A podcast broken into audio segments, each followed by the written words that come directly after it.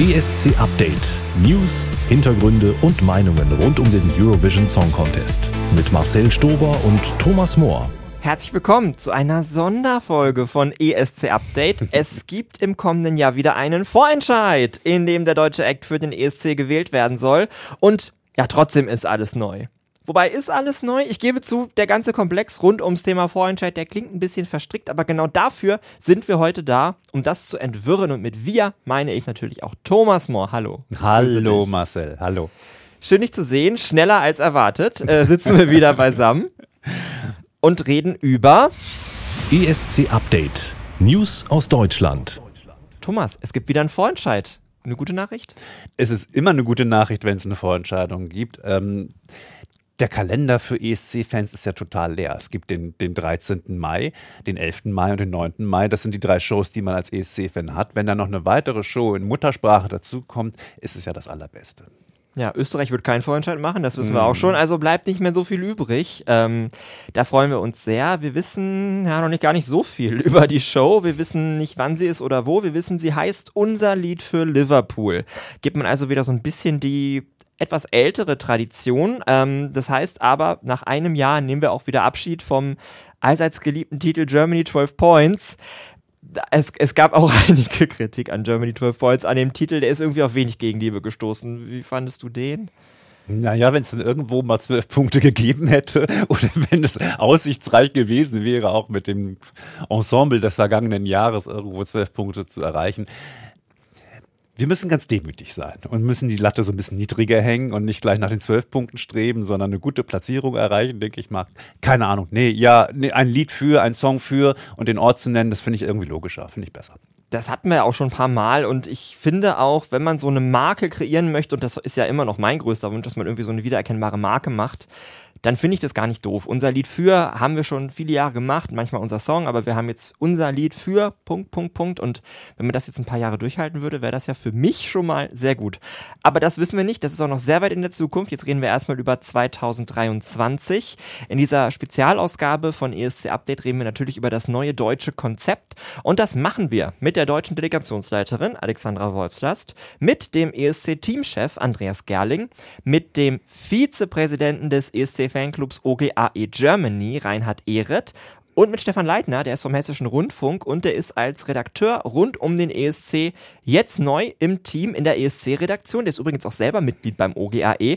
Also scheint mir der ESC eigentlich in ganz guten Händen. Du hast ihn ja auch schon kurz kennengelernt, Thomas. Wie ist, wie ist dein Eindruck von unserem neuen Kollegen? Ja, also ich habe ihn, hab ihn schon mehrfach kurz kennengelernt. Also sein erster ESC war der, den er besucht hat, war 2000. Da war ich ja auch und da habe ich ihn auch schon kurz getroffen. Da so. war er noch minderjährig. und der gehört, Stefan gehörte halt immer auch so ein bisschen zur ESC-Bubble. Deswegen kenne ich ihn vom Sehen. Ich weiß auch in Wien mit Tim Frühling, der auf dem Hessischen Rundfunk kommt, habe ich auch einmal mit ihm zusammen was gegessen. Also das ist kein Freund, aber ein Bekannter, sage ich mal. Das kann gute Freunde kann man ja noch werden rund um den ESC. Der ESC bringt ja Menschen zusammen. Das ist doch auch das Schöne. Wir wollen mal kurz grob skizzieren, wie es nächstes Jahr läuft. Ab jetzt, also wirklich jetzt, jetzt können sich interessierte Acts knapp drei Wochen lang bewerben um beim Vorentscheid dabei zu sein. Das Ganze funktioniert über TikTok mit dem Hashtag unser Lied für Liverpool. Können dort Clips hochgeladen werden und am Ende gibt es dann eine Abstimmung über die am besten bewerteten Videos. Der Sieger kommt in die Live-Show. Außerdem werden wie immer Labels und Künstler direkt angesprochen. Auch aus der Musikindustrie wird es einige Einreichungen geben. Es gibt dann noch ein Formular auf eurovision.de, das man äh, benutzen kann, um sich zu bewerben. Also viele, viele Möglichkeiten. Der NDR hofft auf ein vielfältiges Teilnehmerfeld. Das muss man, glaube ich, sagen. Das muss man, glaube ich, auch hervorheben. Und aus all diesen Einsendungen werden dann, wir wissen noch nicht, wie viele Act, aber bestimmt mehr als die sechs aus dem letzten Jahr in den Vorentscheid gelassen. So, Punkt. Einmal sacken lassen. Thomas, hast du alles verstanden? Ja, das ist ja nicht so schwer. Wir haben Vorentscheid mit acht bis zehn Acts oder sechs bis zehn Acts und da gibt es verschiedene Wege, sich zu bewerben, aber das ist nicht so schwer, glaube ich. Genau.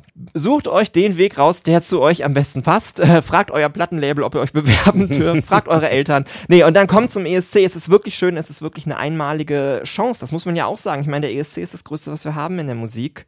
Und ich hoffe wirklich, dass sich da sehr viele tolle, äh, tolle Acts bewerben und auch die Größe und die Besonderheit dieses Wettbewerbs richtig mhm. miterleben wollen. Ja, es war ja mein Kindestraum eigentlich, für, äh, für Deutschland beim ESC teilzunehmen und zu gewinnen.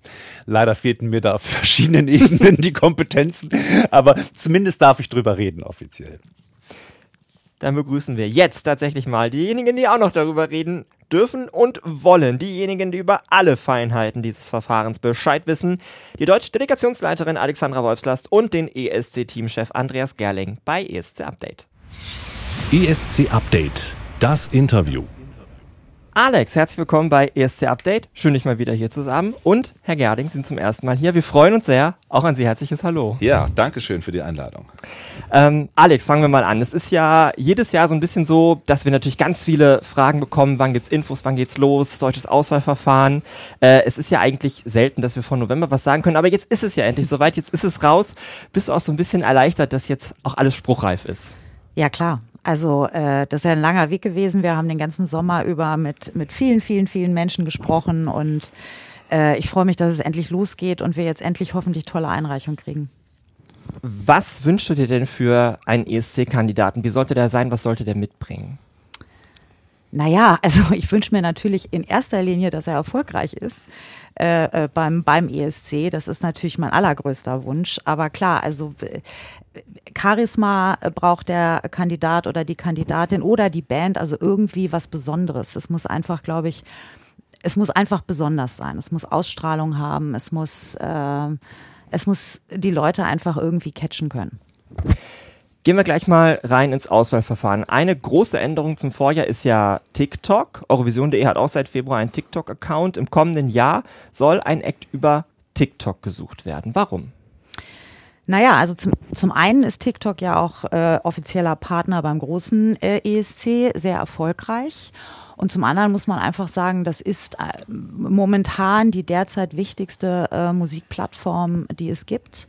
Und ähm, vor allen Dingen auch in der Zielgruppe, die ja für den ESC äh, im Voting wahnsinnig wichtig ist. Also alles, was momentan musikalisch neu ist, äh, schafft es über TikTok irgendwie äh, ähm, bekannt zu werden. Man siehe auch äh, Snap zum Beispiel, Rosalind, Sam Ryder war sehr erfolgreich auf TikTok. Also man kommt an der Plattform nicht mehr vorbei und deswegen war das natürlich jetzt auch ein, ein gangbarer Weg für uns, über TikTok zu suchen. Also das bedeutet, wenn ich jetzt ein Nachwuchskünstler bin, ich habe einen Song, den finde ich total super, den finde ich passend für den ESC, dann wäre also mit dem Hashtag unser Lied für Liverpool bei TikTok hochladen, das wäre meine erste Wahl dann. Ja, also ich würde es auf jeden Fall empfehlen, weil wie gesagt, äh, ich glaube, es ist eine wahnsinnig wichtige Plattform. Man kann äh, nochmal ganz anders die Community mobilisieren. Jeder kann sich daran beteiligen in irgendeiner Art und Weise. Und auch wenn man vielleicht eben noch keinen Labelvertrag hat, ist das natürlich ein perfekter Weg, äh sich vorzustellen. Mhm. Die, die, die TikTok-Zielgruppe ist ja recht spitz, recht jung. Ich sag mal so stereotyp formuliert, viele Leute über 30 fühlen sich da nicht so zu Hause. Ich habe mir nur zum Gucken einen Account angelegt, bin da auch schon ein bisschen überfordert. Ähm, schließt man da nicht auf diesem Weg auch einige aus? Also wir werden natürlich auch noch ermöglichen, dass man über andere Wege einreichen kann. Ne? Es wird also auch wie im letzten Jahr eine, eine Möglichkeit geben, dass man ohne über den Umweg TikTok äh, zu gehen, ganz normal einreichen kann, äh, kann und am Bewerbungsverfahren teilnehmen kann. Und wir haben natürlich auch äh, mit vielen Künstlern schon gesprochen und sie gebeten, sich zu bewerben, auch mit vielen äh, unterschiedlichen Labels äh, um Einreichung gebeten. Also es wird sehr viele, also es gibt eigentlich alle Möglichkeiten, am Verfahren teilzunehmen. Mhm.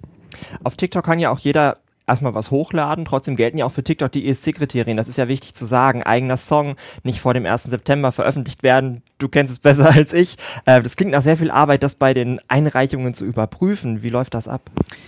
Ja, das ist äh, tatsächlich jetzt ja für uns auch eine Premiere und das wird mit Sicherheit nicht leicht sein. Also du, du kannst es natürlich am Anfang nicht steuern, das muss man ganz klar sagen. Prinzipiell kann jeder mit dem Hashtag unser Lied für Liverpool irgendwas hochladen. Das kann auch ein gesprochener Text sein, sage ich mal. Das muss nicht unbedingt ein Song sein. Das heißt, äh, das ist ein bisschen, ja, ist ein bisschen Anarchie, die da auf der Plattform auch erstmal herrscht. Wir werden natürlich dann anfangen äh, vorzufiltern nach aussichtsreichen äh, Kandidaten, auch nach Beliebtheit. Wir werden ja sehen, wie, wie nimmt das die Community an. Und die aussichtsreichsten Kandidaten, da muss man in der Tat nochmal rangehen, die, die äh, Urheber oder Urheberinnen nochmal kontaktieren und sie bitten nochmal dann den gesamten Song in voller Länge hochzuladen, damit wir ihn wirklich dann nach ESC-Richtlinien und nur nach Richtlinien überprüfen können. Also sprich, nicht vom 1. September veröffentlicht, äh, äh, äh, keine, keine politischen Inhalte und so weiter und so weiter. Mhm.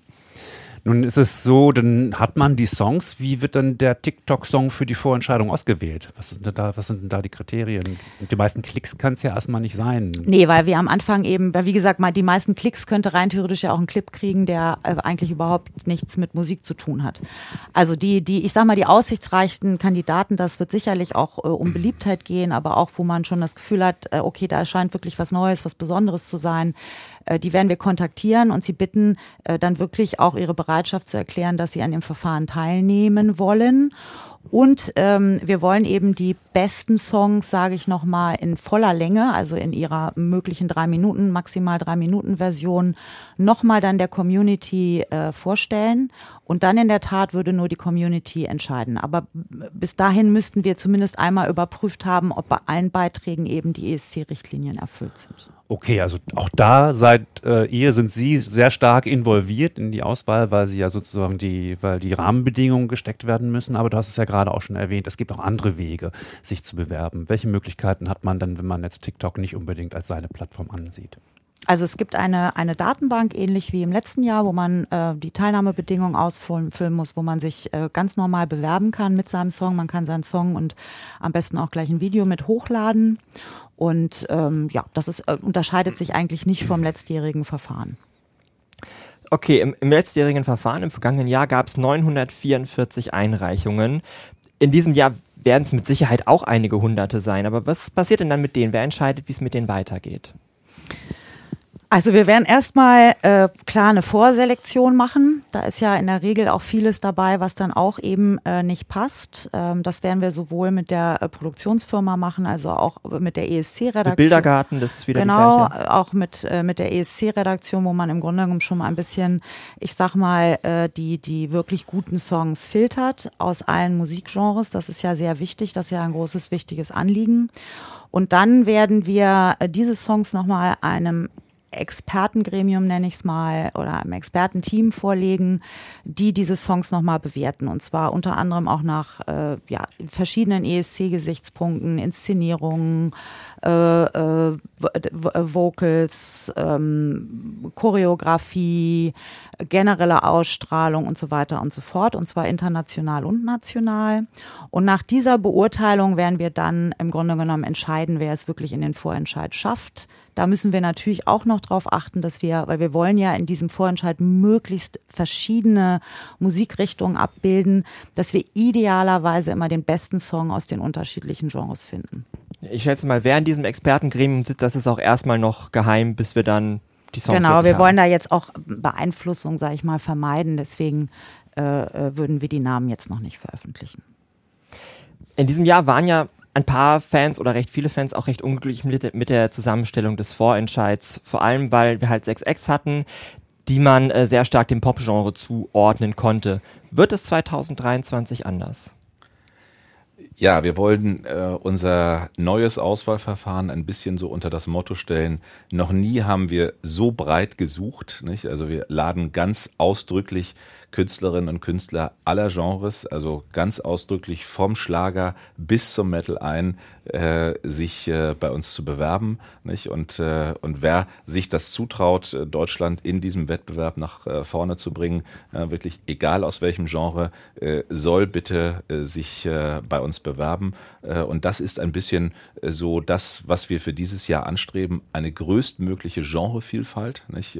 Musikalisch ähm, daherzustellen und, äh, und da wirklich dem Publikum auch äh, ein Angebot zu machen, eine echte Auswahl äh, zu bieten, äh, wem trauen äh, die Zuschauerinnen und Zuschauer am ehesten zu, am meisten zu, dann in Liverpool auch äh, entsprechend zu punkten. Also insofern haben wir den Blick ein bisschen jetzt nach dem Vorentscheid in diesem Jahr geweitet. Nicht, das, ähm, äh, ähm, das war so, auch die entsprechenden Erfahrungen natürlich gesammelt. Äh, und äh, ja, und um Ihre Frage zu beantworten, ja, äh, 2023 wird es einen anderen Vorentscheid geben. Ich möchte an diesen Einsatz anknüpfen, den ich bei Alex vorhin gehört habe, dass, dass sie und dass, dass, dass du schon Gespräche geführt hast. Also wir verlassen uns nicht ausschließlich auf die Bewerbung, sondern es kommen in diesen Top auch andere rein. Was sind, was kann man da so ein bisschen anschmecken, ein bisschen neugierig machen? Was sind denn da so, so, so Gespräche, die sie geführt haben? Also ähm, ja, also wir haben natürlich wie gesagt, mit Künstlern gesprochen, mit Songwritern gesprochen, auch erklärt, dass wir da eben uns breit aufstellen wollen. Und vor allen Dingen haben wir auch äh, mit, mit äh, Plattenfirmen gesprochen und denen auch gesagt, wir suchen wirklich äh, etwas, was wovon wir hoffen, dass das Label auch glaubt, dass man damit den ESC gewinnen könnte äh, und einfach auch von dieser Internationalität profitiert. Ähm, und wir haben eben auch gesagt, und ich glaube, das ist auch anders, ihr könnt euch, weil jedes, ihr Label hat natürlich entsprechend viele Unterlabels, wo es von Volksmusik bis Schlager bis zu Rock und so weiter ja alles äh, gibt. Äh, und wir haben da natürlich da auch die Türen geöffnet und gesagt, ja, ihr könnt auch aus eurem Schlagerportfolio, ihr könnt aus eurem Rockportfolio, ihr könnt aus allen euren Portfolios äh, äh, uns Kandidaten schicken. Und ich kann sagen, also ich habe momentan ein, ein gutes Gefühl, weil ähm, ich wirklich das Gefühl habe, dass man sehr gute Gespräche auch mit den Künstlern führt, die, die natürlich auch überzeugt werden wollen. Aber ähm, ich glaube, da kommen ein paar wirklich schöne, schöne Sachen auf uns zu. Und das Entscheidende, wenn ich das sagen darf, das Entscheidende dabei ist, wir treten an, um vorne mitzuspielen. Nicht? Und, und da schauen wir jetzt äh, sozusagen, was kommt an Bewerbungen, was kommt äh, auch an Angeboten äh, von den entsprechenden Musiklabels. Nicht? Und, äh, und das ist das, was uns leitet. Nicht? Wir mhm. wollen äh, dann am 13. Mai in Liverpool vorne mitspielen. Mhm. In der allgemeinen Wahrnehmung gilt der vergangene ähm, ESC ja als Niederlage. Wir sind letzter geworden. Wie will man es anders sehen? Aber es ja, sind ja neue Wege gegangen worden, ähm, Kooperation mit den Radios. Und das hat ja dazu geführt, dass Malik Harris einen tollen Airplay und auch Charterfolg hatte. Hat das in der Sichtweise der Industrie was verändert? Also sind Sie, hat sich das Verhalten von der Industrie im Vergleich zu einem Jahr vorher oder zwei Jahren vorher so ein bisschen gelockert oder haben, haben die mehr Verständnis oder mehr Vertrauen oder wie ist so das Verhältnis? Also in der Tat ähm, muss man das ja ein bisschen, äh, ein bisschen abschichten. Wir haben äh, letzten Endes in Turin nicht äh, das geschafft, was wir uns vorgenommen haben, aber äh, gleichwohl äh, der, der Song äh, mit Malik Harris war ein Erfolg, nicht? War im Airplay ein Erfolg, auch in den Singlecharts, auch in den Downloadcharts, nicht? Und, und da ist ja wirklich äh, auch was passiert äh, mit ihm äh, zwischen dem Vorentscheid äh, und dem Finale und auch darüber hinaus, nicht? Also äh, ich bin äh, fest davon überzeugt, äh, dass er seinen Weg äh, da gehen wird, nicht? Und, äh, und dass, äh, dass er jetzt nicht für alle Zeiten damit verbunden sein wird äh, mit seiner Platzierung äh, da, äh, da in Turin. Äh, und ich glaube schon, dass sich da auch, äh, auch in der Wahrnehmung dieses Wettbewerbs äh, etwas getan hat. Ähm, bei den Musiklabels, ähm, äh, dass die Kolleginnen und Kollegen gesehen haben, was da möglich ist, auch welche Kraft da letzten Endes natürlich auch in der ARD drinsteckt, wenn alle äh, Radios, nicht die, äh, die sehr, sehr erfolgreichen Popwellen da an einem Strang ziehen äh, und, äh, ähm, und auch dafür sorgen, äh, dass, äh, dass so ein Titel dann da auch auf die Agenda kommt und letzten letzten Endes äh, ist das natürlich nur ein Angebot. Am Ende muss immer das Publikum entscheiden und dass der, dieser Titel dann eben nicht nur in den Airplays äh, so weit vorne war, sondern auch in den Singlecharts so nach oben geschossen äh, ist, so, so das ähm, ist natürlich dann auch Sache des Publikums gewesen. Aber ich glaube, dass sich da was getan hat, ähm, auch bei Musikerinnen und Musikern. Ähm, so das erleben wir zumindest so in ersten Gesprächen jetzt für das nächste Jahr, dass es da eine andere Wahrnehmung gibt. Und da hat das das hat diese Kooperation sicherlich geholfen, ja. Mhm. Das, glaube ich auch und die Radios sind ja auch in diesem Jahr wieder dabei, aber ein bisschen anders als im Vorjahr. Wie sind denn die Radios also für, fürs kommende Jahr involviert und was waren da die Lehren aus 2022? Also zunächst mal, so wie ich das ja beschrieben habe, ähm, äh, ist ja vieles da aufgegangen, was wir äh, was wir uns auch vorgenommen haben. Nicht alles, nicht? Auch das Wichtigste sicherlich am Ende nicht, ne? aber, aber dennoch ist, äh, äh ist vieles äh, da aufgegangen und, und deshalb möchten wir diese Kooperation äh, auch gerne fortsetzen und das gilt ja auch für die, äh, für die Radios, die da gerne auch weitermachen möchten, aber auch wir, weil wir eben glauben, dass, äh, dass das ein guter, ein guter Verbund ist und, und, und dass wir uns, äh, ähm, dass wir uns da auch aufeinander verlassen können. Äh, und ähm, für uns ist, sind zwei Dinge dabei wichtig. Ähm, zum einen natürlich, ähm, dass wir auch in diesem Jahr darauf, äh, darauf bauen, dass bestimmte Titel, sicherlich nicht alle, weil die Auswahl wird eben eine sehr breite sein, aber bestimmte Titel dann auch gegebenenfalls von den, äh, von den Popwellen gespielt werden, dass unsere, dass die Popwellen da auch entsprechend auf den Vorentscheid letzten Endes dann hinteasern, nicht ähm, äh, das Publikum, die Zuschauerinnen und Zuschauer ähm, dazu aufrufen, ähm, äh, entsprechend abzustimmen. Aber äh, die äh, ähm, die Kolleginnen und Kollegen vom Radio werden uns auch entsprechend beraten, nicht? Äh, bei unserem sogenannten äh, Sounding Board, bei unserer Experten, äh, äh, bei unserem Expertengremium, äh, was keine Jury ist, nicht, um das ausdrücklich nochmal zu sagen, nicht. Also ähm, wir haben in diesem Jahr keine, ausdrücklich keine Jury, ähm, aber die Kolleginnen und Kollegen werden uns da entsprechend auch, äh, auch beraten, äh, was ihren Part angeht äh, bei, der, ähm, bei der Auswahl entsprechend. Okay, also ausschließlich beratende und keine entscheidende so ist Funktion. Es. Ja. Gibt es eine Absprache eigentlich mit den Radios, dass dann auch wieder die Vorentscheidsteilnehmer gespielt werden, so wie im, in, in diesem Jahr? Also das können wir, äh, können wir in diesem Jahr ja so nicht machen, mhm. weil die Auswahl eine sehr viel breitere sein wird, nicht? Und, äh, ähm, und ich weiß nicht, wann bei NDR 2 der letzte deutsche Schlager gespielt wurde.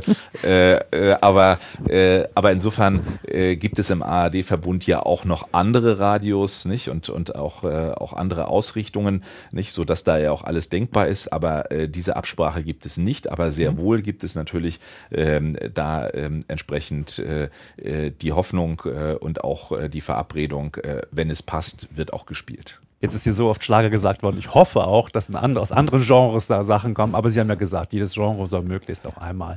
Äh, wir, werden trotzdem, wir werden trotzdem ja. noch Pop-Songs ja, haben. Ja, also ist ja eher so, keine Sorge. Eher so zeitgemäße Popmusik, ne? Ja, ja. Es ist nur einfach, wenn du so ein bisschen über die Extreme redest, dann kommst du natürlich automatisch, dass du vom Schlager bis zum Metal beispielsweise erwähnst. Aber selbstverständlich ist alles, was dazwischen liegt, äh, natürlich äh, super wichtig. Und das soll ja, es, es soll ausgewogen sein. Das also wird keine Schlagershow werden. Mm, okay. Nun, wir können ja gar nicht so schrecklich viel über die Vorentscheidung jetzt reden, weil wir wissen nicht, wann das ist, wir wissen nicht, wer es moderiert, aber wissen wir eventuell, welches Voting-System da greifen wird? Also das äh, werden wir tatsächlich final in den nächsten Tagen entscheiden. Ähm, da gibt es momentan zwei, zwei Ideen, sage ich mal. Ähm, aber ja, da müsst ihr, glaube ich, noch ein, zwei Tage Geduld okay. haben. Okay beim TV-Vorentscheid äh, war es ja in diesem Jahr nicht wirklich so, dass das, was Malik Harris gemacht hat, dann auch das war, was wir in Turin gesehen haben. Wie ist das denn nächstes Jahr? Gibt es irgendwie die Idee, dass die Inszenierungen, die wir dann in dieser Show sehen, schon mit Liverpool was gemeinsam haben sollen? Ja, das ist tatsächlich auch eine, eine Verbesserung, die wir uns für dieses Jahr vorgenommen haben. Wir werden eigentlich alle Beiträge, die im Vorentscheid zu sehen sind, schon ESC äh, tauglich inszenieren, beziehungsweise wir versuchen bei allen Beiträgen schon genau diese ESC-Idee, die hinter dem, äh, die wir glauben, die hinter dem Song äh, steckt, äh, zu zeigen. Das wird natürlich noch ein bisschen kleiner sein, weil die Bühne wird logischerweise nicht, nicht so groß sein wie in Liverpool. Aber man wird bei den Songs, wenn man sie sieht, wird man, sollte man schon sehen, welche, welche Idee wir dann auch in Liverpool groß auf die Bühne bringen würden. Mhm. Wir haben schon darüber gesprochen, dass die Industrie ähm, ihre Auffassung so ein bisschen verändert hat. Ähm, wenn man jetzt auf die letzten Jahre guckt, steht für die Künstler aber auch tatsächlich, äh, die Ergebnisse sind ja ziemlich schwach. Viele letzte Plätze, vorletzte Plätze, schlechte Platzierung. Ähm, wir haben das Positive von Malik Harris herausgearbeitet. Ist das auch sozusagen mh, hm, die Wurst, die man Künstlerinnen und Künstlern vor die Nase hängen sollte, damit die auch Lust haben, sich zu bewerben? Denn so hundertprozentig ein Erfolgs Geschichte wird es, muss es ja nicht sein. Es kann ja auch immer noch scheitern. Also wie kriegt ihr die Künstler dazu, tatsächlich sich an diesem Auswahlverfahren zu beteiligen? Naja, also zunächst mal, und, äh, und ich glaube, so habe ich auch Malik Harris verstanden, das ist etwas Einmaliges im Leben, nicht? Auf der größten Showbühne Europas zu stehen oh, nicht? ja. und da vor äh, Millionen von Menschen äh, seinen, äh, seinen entsprechenden Song zu zelebrieren. Nicht? Also das ist, äh, glaube ich, etwas, das muss man wollen, dazu muss man Spaß haben und ich glaube, das ist dann noch dazu eine ganz eigene Motivation äh, von, äh, von Künstlerinnen und Künstlern, das einmal im Leben erlebt und gemacht zu haben. Ähm, dazu kommt natürlich auch, ähm, äh, es gibt ja auch viele andere Beispiele, auch international. Snap ist vorhin genannt worden, nicht? Und äh, ähm, von, äh, von Songs, die ihren Siegeszug angetreten haben, nicht trotz vielleicht einer nicht immer ganz glücklichen Platzierung äh, oder auch, wenn sie ganz weit vorne gelandet sind, sozusagen sozusagen ihrer Karriere dann nochmal einen entsprechenden ähm, Booster verpasst zu haben ähm, äh, und so weiter. So, nicht? Also äh, mit dem ESC ist ja vieles möglich. So, man muss sich darauf einlassen, man muss Spaß daran haben äh, und, äh, und ich glaube, äh, und man muss gewinnen wollen. So, nicht? Das ist, äh, das ist auch etwas ganz äh, Entscheidendes, glaube ich, dabei. Ähm, und, ähm, äh, und insofern, ich glaube, es gibt genug Künstlerinnen und Künstler, äh, die das Zeug dazu haben, die auch Spaß daran haben und die es wollen. Äh, und äh, ja, und mit einem von ihnen wollen wir dann nach Liverpool fahren. Die meisten haben jetzt am Mittwoch von den deutschen Auswahlplänen erfahren. Ein paar wenige wussten schon äh, seit vergangenem Freitag, da gab es ein Fan-Treffen in Hamburg mit Vertretern von ESC-Fanclubs. Da wurde ihnen dieses Verfahren schon präsentiert. Wie war der Eindruck von dem, von dem Gespräch, von dem Treffen? Also ich hatte einen sehr guten Eindruck tatsächlich. Wir haben das Treffen ja gemacht. Es war ja auch ein Versprechen, äh, äh, was wir gegeben hatten, weil wir äh, ja zum letzten Vorentscheid äh, ähm, schon in den Dialog gegangen sind mit diesen Fanclubs. Und äh, also mein Eindruck war wirklich ein, ein, ein positiver, ähm, was das Verfahren betrifft. Zumindest habe ich jetzt nicht viel Negatives wahrgenommen. Nein, also für uns ist es ja wichtig, wir haben das zum zweiten Mal jetzt äh, gemacht in, in dieser Konstellation, nicht zum, zum ersten Mal äh, unmittelbar vor dem Vorentscheid im, im März, nicht? Und, und da hatten wir ja auch den weiteren Austausch ähm, da entsprechend äh, verabredet und ich finde das tatsächlich immer auch inspirierend auch äh, und wir wollen das auch gerne fortsetzen, so, nicht? Und, und äh, wichtig ist ja immer ähm, dann auch, auch zu hören, wie bestimmte Dinge, bestimmte Weichenstellungen auch ankommen, welche Ideen es letzten Endes auch ähm, dann da gibt und äh, nein, und das, äh, das Angebot haben wir ja auch ausgesprochen, diesen, diesen Austausch auch, ähm, auch fortzusetzen. Ja, gleich sprechen wir auch noch mit einem der Fans oder mit einem Vizepräsidenten eines der Fanclubs. Ähm, das ist jetzt ja fast schon der Ausstieg aus unserem Gespräch. Vielen Dank schon mal. Aber was, was ist denn jetzt auf der Agenda für die nächsten Tage? Wir haben schon so ein bisschen gehört, vieles ist, äh, vieles ist kurz vor der Entscheidung. Aber ähm, was sind so die nächsten Schritte, die uns zum Vorentscheid im Februar oder März führen? Also ich glaube, das Aller, Allerwichtigste ist jetzt, dass wir die Einreichung kriegen und dass wir äh, die Musik bekommen und, und hören. Weil das ist ja am Ende des Tages letztendlich das Allerwichtigste beim Vorentscheid, dass wir wirklich mhm. äh, äh diese Musikvielfalt hinbekommen, dass wir gute Interpreten haben und Interpretinnen. Also äh, das ist jetzt das ist jetzt der absolute Fokus. Also wir freuen uns über, über viele gute äh, Einreichungen, die uns jetzt auf allen möglichen Wegen erreichen. Okay, dann freuen wir uns damit. Danke Alex, danke Herr Gerning fürs Dasein. Vielen, vielen Dank. Gut, Dankeschön. Danke. So, das war also das Gespräch mit ja den beiden, die diesen Vorentscheid äh, mit verantworten, die sich das Ganze ausgedacht haben, die ganzen Kooperationen angestoßen haben, die sehr viel rund um den Vorentscheid gearbeitet haben und auf die jetzt auch noch eine ganze Menge zukommt. Alexandra Wolfslast und Andreas Gerling. Und wir haben es ja eben gerade schon gehört, Thomas, es gab dieses eine Fan-Treffen in Hamburg mit ein paar Vertretern von den Fanclubs. Wir waren auch dabei, mhm. haben uns das Ganze mal angeguckt. Wie war dein Eindruck von der Atmosphäre da? Sehr wohlwollend. Ja, also Herr Gerling und Alex haben da das Konzept dargestellt. Das Gespräch war ähnlich wie das Gespräch, was wir mhm. eben gerade geführt haben. Und das kam gut an. Ich war überrascht. Also, es, also ähm, nach dem letzten Jahr mit Electric Callboy und diesem Shitstorm und dieser äh, Verrohung der, der Diskussion dachte ich eigentlich, dass da mehr so vielleicht auch so was wie Gift oder gar, gar nicht. Also es war, mhm. war total angenehm, angenehmer Diskurs mit den Fans, muss ich wirklich sagen. Man merkt wieder einmal, dass es was völlig anderes ist, ob man mit Leuten spricht oder über Leute mhm. spricht ähm, und ob man es persönlich macht oder ob man es irgendwo im Internet macht. Ich fand das auch sehr angenehm und äh, ich bin mal gespannt, was unser nächster Gast sagt, der nämlich auch dabei war ähm, als Vizepräsident von OGAE Germany. Wir sprechen mit Reinhard Ehret. Reinhard Ehre ist dafür von München aus nach Hamburg angereist. Ich grüße dich. Hat es sich gelohnt, die Fahrt hierher? Es hat sich richtig gelohnt. Also ich habe mich sehr darüber gefreut, erstmal über die Einladung, aber auch einfach zu hören, was hier für Gedanken gesponnen werden, wie man rangeht und dass man auch den Kontakt zu den Fanorganisationen sucht. Das war nicht immer so und da freuen wir uns drüber. Mhm. Jetzt mal Butter bei die Fische, wie man hier im Norden dann sagt.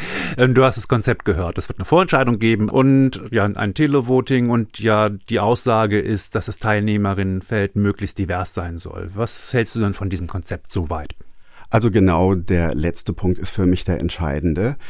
Ich bin davon ein ganz großer Fan, weil ich glaube, dass das früher die deutschen Vorentscheidungen ausgezeichnet hat, dass wir ein sehr breites Spektrum äh, immer hatten. Und das ist, glaube ich, weil unsere unsere Musikindustrie ist ja auch sehr breit gefächert und das findet bis jetzt in den letzten Jahren, glaube ich, nicht so richtig den Niederschlag. Und dann zu sagen, ich gehe an ein ganz großes Publikum, ich will das Familienpublikum, ich will die Jungen und die Alten und die Mittleren und alle mitnehmen, alle sollen sich dran freuen, aber auch die Freunde jedes Genres. Und wenn ich dann den, die Brücke schlage vom Schlager bis hin zum populären Techno-Song oder auch zum Rocksong, dann ist, glaube ich, das Konzept richtig. Also das hat mir am besten gefallen, dass man diese Diversität sucht und auch finden will.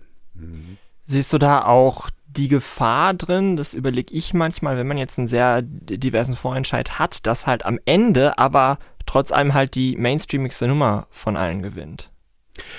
An sich glaube ich, also ich heiße, ich heiße nicht äh, das Wort Mainstream als was Schlechtes. Ich sehe das als durchaus was Gutes, weil das bedeutet ja, es gefällt möglichst vielen Leuten.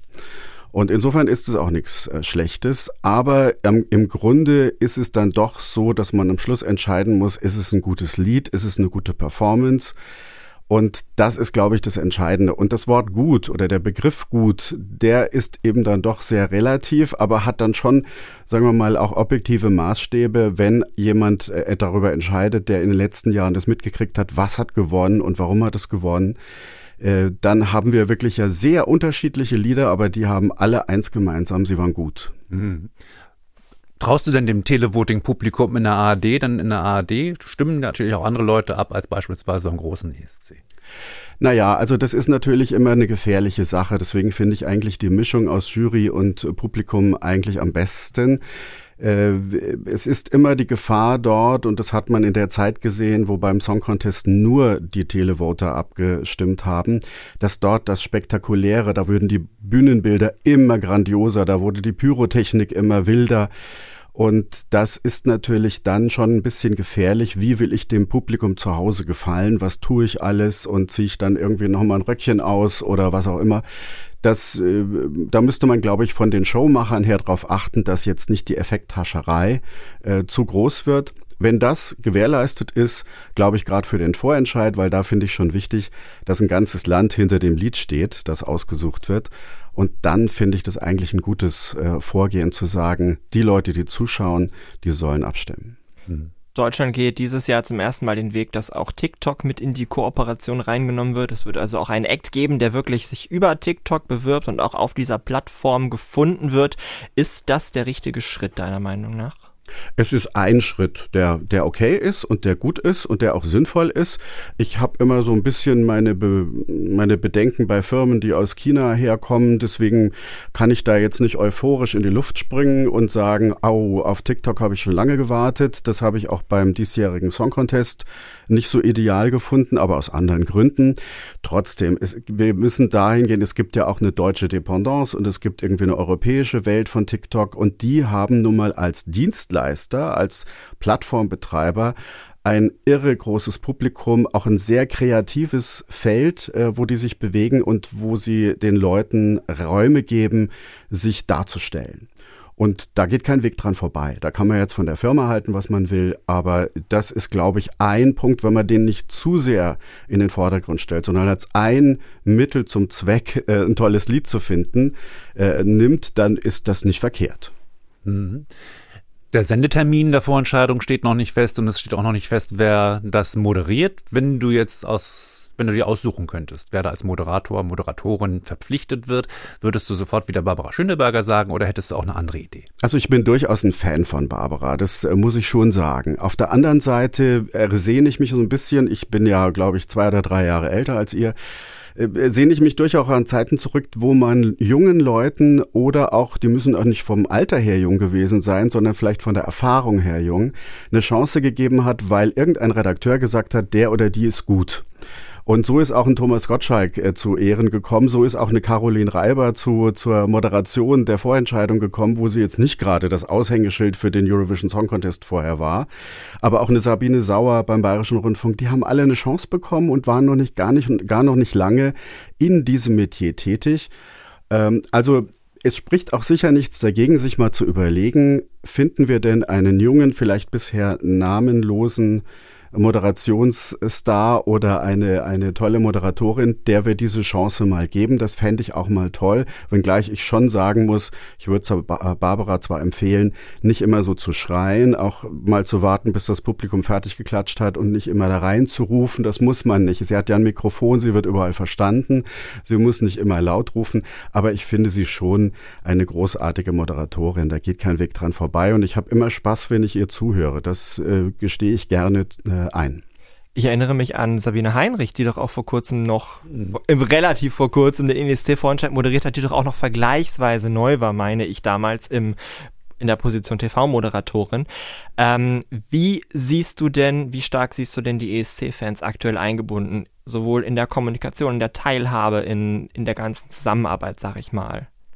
Wie wertgeschätzt fühlt man sich als ESC-Fan? Ich glaube, das ist gerade ein Prozess, der sich verändert. Und das stelle ich mit großer Zufriedenheit fest. In der letzten Zeit ist mir das viel zu wenig gewesen. Es gibt Länder, da sind sogar die OGAE-Clubs mit in der Jury. Die können wirklich dann auch mitentscheiden, welches Lied geht zum Song Contest oder auch in der Phase davor, welches Lied wird ausgewählt. Äh, da hat man in der letzten Jahr immer ganz äh, schwierige und komplizierte demoskopische Umfragen gemacht. Da bin ich immer gleich von vornherein rausgefallen. ähm, aber das ist mir in der letzten Zeit ein bisschen zu wenig gewesen. Ich will jetzt aber auch nicht sagen, dass die Fans alles wissen und, am, und die Besten sind, äh, wenn es darum geht, solche Dinge auszuwählen. Aber äh, damit man eigentlich diese Fanszene vielleicht auch ein bisschen fördert, ist, glaube ich, jetzt dieser Schritt, den man gemacht hat, einfach zu sagen, wir hören uns mal an, was die zu sagen haben. Wir gehen, geben denen die Informationen sehr rasch, damit sie es auf, ihre, auf ihren Kanälen gut verbreiten können. Das ist, glaube ich, ein guter Weg. Das hat mir in der letzten Zeit gefehlt. Wir sind eigentlich immer nur dann angesprochen werden, wenn wir helfen konnten und wenn wir irgendwie über unsere Publikationen was verbreiten sollten. Und vorher sind wir, glaube ich, sagen wir mal, wohlwollend, aber durchaus ähm, belächelnd zur Kenntnis genommen worden. Das ist jetzt gar nicht böse gemeint, wir waren Publikum, ja, und äh, das als solches haben wir, glaube ich, gegolten. Und das äh, fände ich schön, wenn wir da ein bisschen eine größere Rolle spielen könnten. Und wenn wir nur ab und zu gehört werden, werden dass wir einfach mal sagen, was haltet er von dieser und jeder Idee? Das ist schön. Wir machen ja auch große Veranstaltungen. Beide Vereine, die es in Deutschland gibt, machen große Veranstaltungen mit ESC-Künstlern. Wir haben gerade Wenke Mühre auf der äh, Bühne gehabt, aber auch Laura aus Estland. Also wir sind da äh, ja irgendwie immer sehr wild unterwegs und die finden den Kontakt direkt zur Fanbase, aber die Macher nicht. Und das ist, glaube ich, wichtig, dass sich das mal ändert. Ja, vielen, vielen Dank, Reinhard, dass du hier warst. Sehr gerne. Und deine Gedanken fand ich auch sehr interessant und äh, sehr aufschlussreich. Und mal gucken, wie sich das weiterentwickelt und vielleicht gar nicht zum letzten Mal hier bei uns bei ESC Update. Das würde mich sehr freuen. Und wir begrüßen noch jemanden neuen hier bei ESC Update. Er ist Mitarbeiter des Hessischen Rundfunks und mir schon vorher als großer ESC-Kenner aufgefallen. Umso besser, dass wir ihn als neues Mitglied der ESC-Redaktion vorstellen dürfen. Der Redakteur für den Vorentscheid, Stefan Leitner. Ich grüße dich, herzlich willkommen. Hallo ihr zwei. Hallo Schön, dass du da bist. So, Dankeschön. um gleich mal zu zeigen, wie gut du dich auskennst, ich habe nicht übertrieben. Hm, wer trat 2001 für Schweden an? Ähm, das war eine, es war ein, ein ABBA-Revival im Prinzip, das wir da hatten. Ähm, ich, scheiße, ich kann dir aber nicht sagen, wie die heißt. Listen to your heartbeat. Heartbeat hieß das. Äh, ich, ich, Und die Gruppe? Das jetzt weißt du es doch, oder? Ich, ich natürlich kenne ich das Lied. Ich weiß auch, dass die Fünfter wurden. Aber ich weiß okay, nicht. das ist schon, das ist. Aber ja. ich weiß nicht, wie Dass die die Friends hießen. Friends, natürlich. Friends, nee. Unter allen mussten wir uns jetzt das ausgehen. Aber gut, Platz 5, es ist äh, beeindruckend. Aber dein ESC-Wissen Ja, überrascht stimmt ja das auch. auch gar nicht. Doch, Ähm, das habe ich, das hab ich nachgeschlagen. Ich Das manchmal auch einfach mit Händen. äh, ja, es ist, wie es ist. Äh, dein ESC-Wissen überrascht ja auch nicht so wirklich. Wenn man weiß, dass du Mitglied des Fanclubs OGAE Germany bist, dass du 20 Jahre dort sogar im Präsidium warst. Wann hat's mit dir angefangen mit dem ESC und wann kam noch dieser Schritt, auch noch in, in einen Fanclub einzutreten? Das ist ja noch ein Schritt weiter, sage ich mal, als einfach nur Fan zu sein. Mein Magic Moment war 1994. Ähm, das war das erste Jahr, in dem ich das live geguckt habe. Oh, aber kein zwölf. guter Sieger, oder? Da war ich zwölf. Äh, man muss ja auch wirklich sagen, das waren auch äh, was, was Einschaltquoten und überhaupt äh, das Image des ESC anging, wirklich eigentlich die schwarze, ganz dunkle Zeit. Absolute Äh, Nische. Aber trotzdem, ja, absolute Nische. Und ich glaube, das fand ich auch als, als Jugendlicher damals schon ganz cool, eher in der Nische zu sein. Also ja, 1994 habe ich das geguckt. Am nächsten Morgen schon unglaublich bereut, das nicht auf VHS-Kassette aufgenommen zu haben, weil dann war das natürlich auch weg und verpufft. Und ich kannte ja noch niemanden, der das vielleicht aufgenommen haben könnte oder so. Ähm, heißt, ich musste ein ganzes Jahr warten und ab 95 war dann äh, der, der VHS-Rekorder immer an. Und ähm, noch ein dunkleres Jahr, was die Quoten angeht, tatsächlich. Der, wenn, jetzt sind wir total im Freak-Wissen. Das war der einzige ESC, glaube ich, der unter 4 Millionen ein, äh, Quote hatte ähm, in, in Deutschland. Und genau das war im Prinzip mein erster, in den ich mich auch fast aber auch so ein bisschen echt verliebt habe. Ein total außergewöhnlicher Jahrgang, in dem eigentlich null Kommerz und nur Balladen und nur Ethno-Musik irgendwie stattgefunden hat. Hat aber für mich damals genau gepasst. Okay, 94 und 95 haben gewonnen. Für alle, die das jetzt nicht sofort wussten. Ähm, Paul Harrington und Charlie McGettigan haben quasi den Kids. dritten Sieg für Irland ein, eingeheimst. Dann war es wieder in Dublin 1995 und da hat er Norwegen gewonnen. Nocturne und Secret Garden. Ja, das habe ich auch beides gesehen. So, also wir, wir sehen auf jeden Fall, auf welchem Stand wir hier alle sind. Das wird gleich noch schlimmer, denn Thomas und ich haben uns gedacht, ja gut, du kannst jetzt quasi noch nicht so wirklich was über den Vorentscheid erzählen. Es ist ja noch nichts wirklich festgeklärt.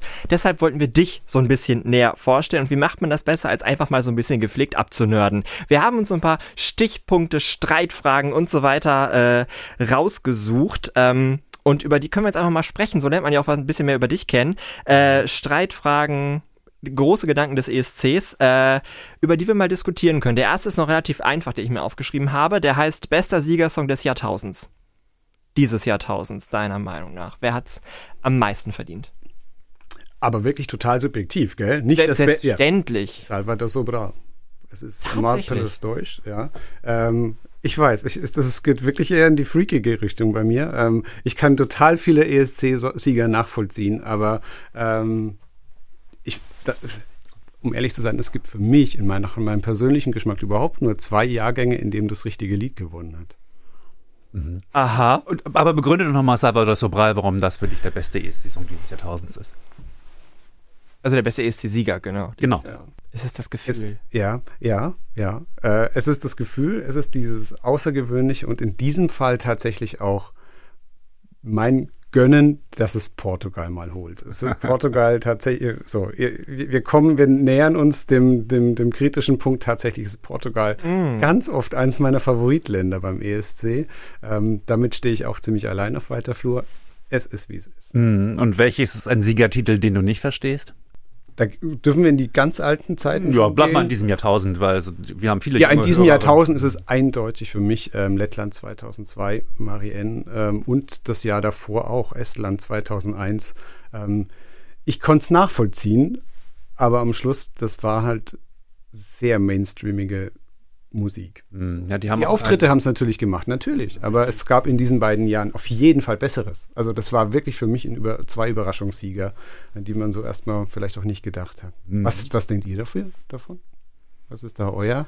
Also Marianne, äh, ich habe den, Das ist der einzige ESC, den ich nicht live gesehen habe. Da war ich Reporter bei der Fußball-Weltmeisterschaft in, in, in, in, in Japan und Korea und guckte dann in Deutschland, das konnte man ja auch nicht im Internet nachschlagen damals. Mhm. Und dann habe ich mir das bei Deutsche Welle TV angeguckt und sah nur so einen Hook und dachte, die hat gewonnen. Ich kannte alle Titel natürlich vorher. Die hat gewonnen, weil das war natürlich nichts Musikalisches, es war rein der Auftritt. Genau, stimmt. Genau. Ich habe ja 2002 auch noch nicht gesehen, ich habe ja 2006 erst angefangen, ich habe es nachgeguckt. Manchmal gucke ich mir so alte mhm. an mit, mit Freunden und da war Lettland der einzige Act, wo auf der Bühne irgendwas passiert ist. Das mhm. war in, das war und da konnte ich total nachvollziehen, dass das gewonnen hat. Die Performance fand ich super und ich fand genau. das dann auch gerechtfertigt. Das war ja auch ein extrem schwaches Jahr 2002. Genau, also ich muss jetzt wirklich sagen, als musikalisches, als musikalischer Act war das einfach schwach, aber man sieht damit, was Optik aus einem Song halt mhm. machen kann. Also mhm. äh, durchaus kannst du mit sehr mainstreamigem Zeug sehr weit hochlanden, wenn du es halt geschickt anstellst. Nicht nur Optik ist wichtig, manchmal ja auch sowas wie die Startnummer, ein wunderschönes okay. Thema. Kann ein Song mit Startnummer 3 den ESC gewinnen? Ja, hat er schon. Ist das heute auch noch möglich? Schwierig wie oft waren wirklich auch Favoriten und tolle Sachen der letzten, in den letzten Jahren, in, den, in der ersten Hälfte natürlich oder in den ersten fünf Startpositionen und komisch. Also könnt ihr euch zwei, äh, 2019 an die, an die Tschechische Republik erinnern? Ähm, ich kann mich 2019 an, nee, 2019 nee, 18 war Mikolas Josef. Malawi. Die waren drei, oder? Wann mhm. Start Nummer 3? Ich meine, ganz, und Sergei Lazarev war Start Nummer 5, das weiß ich noch. Und da war mir klar, Russland wird nicht gewinnen. Mhm. Nee, die war, ich weiß nicht, ob sie dritter Startplatz waren. Sie waren nur sehr, sehr weit vorne. Und ich war mir so sicher, dass das bei den, beim Televoting doch super funktionieren muss. Hat aber nur aus, von den Jurys Punkte bekommen und irgendwie hat nur den vorletzten Platz beim Televoting gemacht. Es ist wirklich schwer. Aber wir haben durchaus Sieger, die in der ersten Hälfte natürlich stattgefunden haben. Die wurden aber dann wahrscheinlich schlauerweise auch eher so ja, ins Mittelfeld immer. Eben, mittlerweile wird ja nicht mehr ausgelost, sondern gesetzt. Das macht es also noch ein bisschen schwieriger. Wir halten also fest, die Startnummer-Theorie, keine Verschwörungstheorie, laut Stefan Leitner. Vielen Dank. Die nächste Frage, wann, wann werden wir aufhören, jeden Latin-Pop-Song beim ESC mit Fuego zu vergleichen? Wann? Wann ist es soweit? Eure Generation wird das nicht mehr tun. Eure Kinder werden das dann wahrscheinlich tun. es ist, wie es ist. Und nochmal eine andere Frage zu Vorentscheiden. Ähm, du guckst ja auch in jedem Jahr viele Vorentscheide sicherlich, Alle, ne? Alle wenn es geht. Welches ist denn da dein Liebling? Wer macht's am besten? Ein bisschen Klassiker ist natürlich immer noch das Melodiefestival. Also ähm, bisschen zu mir. Ich habe mich tatsächlich in diesen, in meinen Anfangsjahren des ESC sehr, des ESC-Fantums sehr in die skandinavischen Länder verliebt und fand es halt toll, wie die dieses Event feiern. Also im Prinzip auch schon bevor das Melodiefestival so groß wurde, ähm, hat, hat man schon gespürt, die haben sehr viel Bock auf das Ganze. Und ich, natürlich, ähm, die haben einen, einen, wirklichen Klassiker gebaut. Und schönerweise oder glücklicherweise gibt es ein paar Länder, die das auch nachmachen wollen und eher dann großen Hype draus machen wollen. Ähm, dieses Jahr, muss ich echt sagen, gab es aber mit Abstand eine beste Vorentscheidung und das war das Sanremo Festival. Ähm, unglaublich, wie viele tolle musikalische Acts da in diesem Jahr dabei waren. Und da bist du auch alle vier, vier Abende sind das, glaube ich, dabei? Oder guckst nee. du dann immer nur den Samstag? Nee, da gucke ich meistens nur den Samstag und, und Sepp tatsächlich so ein bisschen bei äh, in der Rai-Mediathek so ein bisschen durch. Aber nee, das habe ich mir nicht ganz gegeben. Aber auch der Samstag, das ist ja, das dauert ja auch Stunden. Also auch das muss man ja erstmal durchhalten. Interessant. Also ich hätte ja. jetzt gedacht, was sagt er? Sagt er Finnland oder Spanien dieses Jahr bester Vorentscheid, aber Italien? Okay. Okay. Ähm, ESC gucken, das kann man ja auch so und so machen. Ich habe jetzt mal zwei Extreme. Was ist dir lieber? Den ESC zur Not ganz alleine gucken oder den ESC mit 20 anderen um dich herum sehen? Ich hatte es beides und wusste, dass ich, wenn ich es halt mit 20 gucke, ich es anders gucken muss und äh, Abstriche mache und das im Vorfeld einfach weiß. Ich glaube, das war das Jahr 2019, da haben wir einfach mal eine ESC-Party gemacht und ähm, ich glaube, das hilft, natürlich dann, wenn du sowieso alle Acts kennst und die Semifinals geguckt hast, dann gehst du vielleicht diesen Kompromiss auch ein und guckst gerne mal mit Freunden, äh, die vielleicht nicht so ganz into the, into the thing sind und dann ist es okay. Aber natürlich früher, äh, in diesen Jahren hätte ich natürlich äh, das dann auf jeden Fall lieber allein geguckt, weil ähm, wir Nerds wollen natürlich äh, ja. Alles erleben. Die Sendung. Niemand dazwischen ja, reden. Nicht, dass das von irgendwelchen, genau. ja, ja, auch vor, vor allem noch unkompetenten Leuten verquatscht wird. Ne? Ganz furchtbar. So, die nächste Frage liegt mir auch sehr am Herzen. Ich möchte jetzt nicht sagen, bei welchem Act mir dieser Gedanke gekommen ist, aber ich möchte von dir wissen, was glaubst du, was ist beim ESC schlimmer? Ein schlechter Song oder ein langweiliger Song? beim ESC fürs Abschneiden? Ja. Auf jeden also Fall ein ESC langweiliger Song. Ein schlechter Song holt immer noch, wir wissen es, es gibt genug Leute, die das feiern, wenn irgendwas wirklich Bescheuertes passiert oder einfach äh, schräg ist oder ähm, da wärst du vielleicht sogar noch 17. damit. Und aber mit dem langweiligen Song, der, ja, ein langweiliger Song kommt vielleicht in ein paar Ländern sogar auf Platz 15 oder so beim Televoting, aber wir wissen ja auch, Platz 11 ist schon null Mhm. Punkte. So. Und das, ja, Auf jeden Fall. Mhm. Seht ihr das anders? Nee. Nee, wenn ich so drüber nachdenke, nein. Ich dachte auch so, auch bei der Choreo kann man sich die gleiche Frage stellen, lieber langweilig oder lieber schlecht, aber wahrscheinlich ist tatsächlich schlecht das bessere, Schlecht? bessere Idee. Schlecht ist halt subjektiv, langweilig natürlich auch, aber langweilig ist halt eher so eine Ge- Allgemeinstimmung. Äh, bei schlecht gibt es immer noch Leute, die dann genau sagen, und genau der ist es für mich. Polarisiert immer noch mehr. Ja, Ja, vielleicht nur noch, wird nur noch unterboten von gar nicht so schlecht. stimmt. Habe ich so, So, oft okay. gehört. Ah, der deutsche Song war doch gar nicht so schlecht, warum sind wir Letzte geworden? Und gar nicht so schlecht ist, glaube ich, das Schlimmste, was es an Kategorie gibt. Es gibt beim ESC ja gar nicht so viele Jahre, bei denen es keine Jurys gab. Was denkst du eigentlich zum Thema Jurys? Ist ja auch ein ewiges Streitthema. Jetzt müssen wir auch wieder ein bisschen nerdig werden halt. Wir müssen nerdig werden. Dann sage ich mal die Jurys, wie sie aktuell sind. Also 50-prozentiges äh, Stimmrecht in jedem Land. Genau. Ähm, ein ESC, der nur mit Televoting äh, bestritten wird, heißt halt, Menschen rufen für einen Song an. Und äh, ab Platz zwei ist es schon eigentlich uninteressant. Da würden sicherlich andere Li- Lieder gewinnen. Ähm, kann, kann man auch machen. Aber ich finde dieses irgendwie regulativ, dass es schon noch Menschen geben, die die, das gesamte Startfeld in eine, in eine Reihenfolge bringen, schon auch irgendwie, irgendwie wichtig am Schluss. Ähm, genau wegen dieses Effekts. Dritter Startplatz. Ähm, da sind halt die Leute gerade angekommen auf der Party, haben sich das erste Mal geholt, äh, das, das erste Lied schon mal schön ange äh, angehört, müssen mal schnell aufs Klo, weil sie feiern ja schon seit zwei Stunden. So, das ist wahrscheinlich so der Effekt dieser, dieser, dieser Startnummern. Und ähm, dem so ein bisschen gerecht zu werden, ähm, ich verstehe die Idee. Und sie ist natürlich historisch gewachsen und ähm, ja, ESC ist historisch. Ich finde das einen sehr guten Punkt, dass die Jurys eben alles ranken und nicht nur ein Song irgendwie was geben. Das finde ich ein Gutes super Argument. Argument dafür. Wenngleich ich sagen muss, der beste Siegersong dieses Jahrtausends, meiner Meinung nach, war ja Molly, war von Maria Šerifovic und da gab es keine Jurys. Aber an sich bin ich da äh, ganz auf deiner Seite. Mhm. So, und die letzte Frage aus unserem Fragen-Gruselkabinett ist, ähm, wenn du dir die 6000 Künstler, die beim ESC aufgetreten sind, einmal vor Augen führst, welche Künstlerin, welchen Künstler, welche Band würdest du am liebsten mal kennenlernen? Au. Tatsächlich ein Gedanke, den ich noch nie hatte. Deswegen muss ich mal ein bisschen denken. Aber es, ich, es ist tatsächlich eine, eine Lieblingssängerin aus dem, aus dem entstanden und die habe ich noch nie getroffen. Wahrscheinlich ist es das. Auch wieder eher Klamotten. Portugal? Natürlich. Ach so, ich dachte, es liegt Also ratet ihr so. mal. Nein, da komme ich nicht drauf. Es ist Dulce Ponte oder wie man sie auch immer ausspricht, die Portugiesin von 1991. Tatsächlich bin ich, ähm, habe ich aus irgendwelchen Zufällen äh, mal auch eine Platte von ihr äh, gehört. Und seitdem bin ich ganz, ganz großer Fan von, von ihr und so einer ähm, es ist irgendwie Ethno und Fado, aber doch irgendwie auch noch was anderes äh, Klassisches dabei.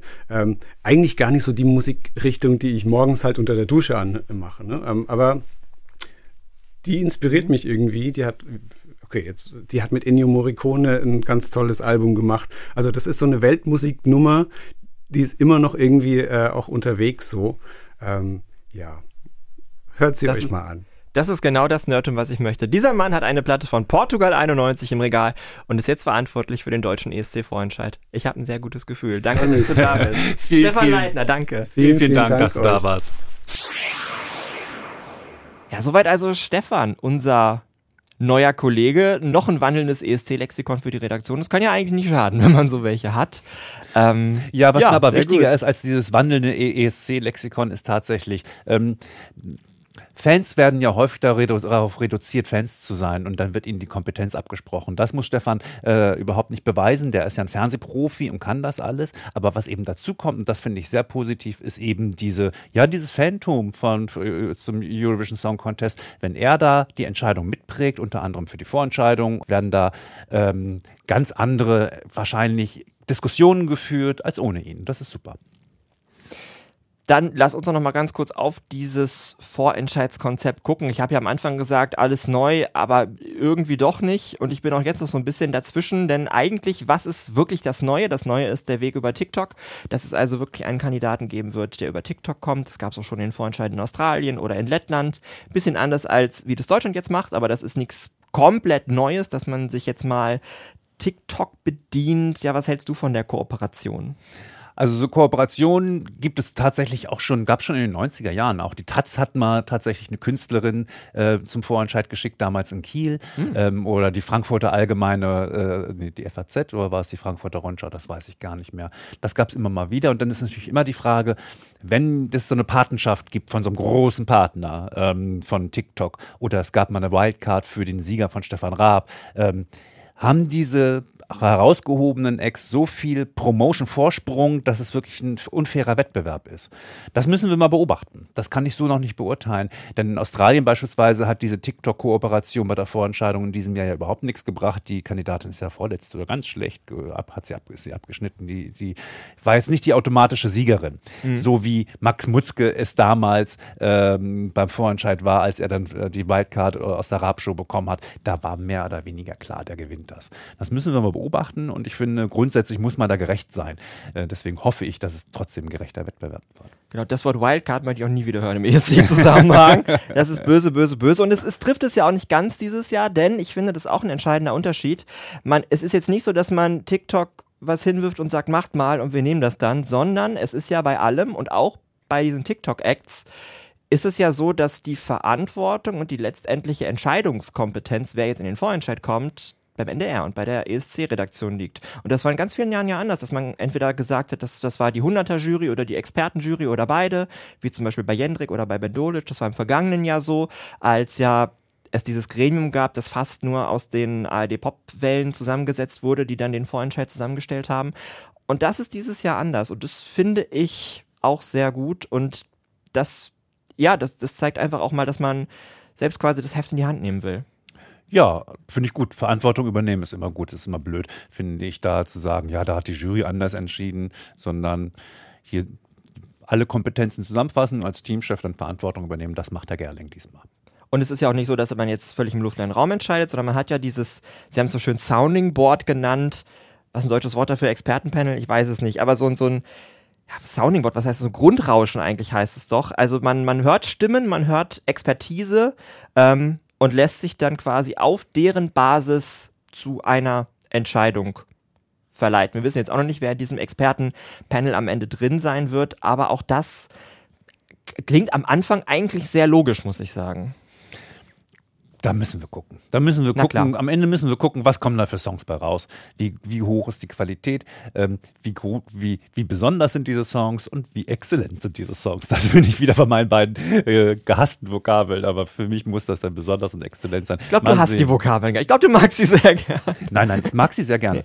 Ähm, das ist für mich ein, ein guter Wegbegleiter, mhm. tatsächlich auch um jeden anderen Song zu bewerten. Äh, das sind zwei sehr gute Kriterien. Und wenn ähm, andere Mitglieder oder wenn, sagen wir so, oder wenn die Mitglieder des Sounding Boards einen ähnlichen Kriterienkatalog haben wie ich, dann, dann, dann sind wir vielleicht auf dem richtigen Weg.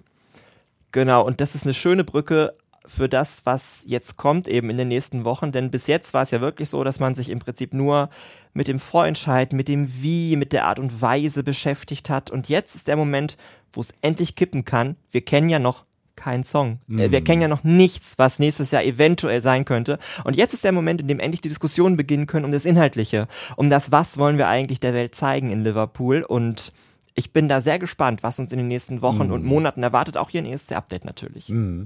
Ja, eine klitzekleine Kritik von meiner Seite zu alledem, die ich jetzt noch so nachtrage, ist mir ein bisschen spät.